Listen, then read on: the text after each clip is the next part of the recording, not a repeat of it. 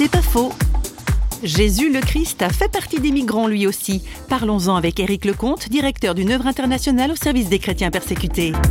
J'ai eu le privilège dans un de, mes voyages d'être en, Égypte, à El Minya. J'étais aussi à Siout, un peu plus bas. Et dans chacune de ces villes, on essaie de se partager le privilège de se dire que dans la migration de Joseph et Marie et de l'enfant Jésus en Égypte, ils se seraient arrêtés dans cet endroit-là.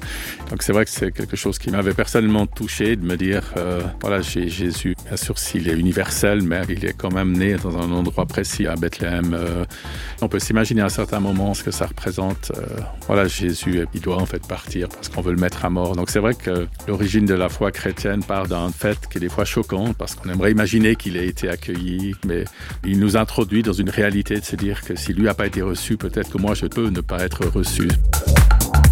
C'est pas faux, vous a été proposé par parole.fm.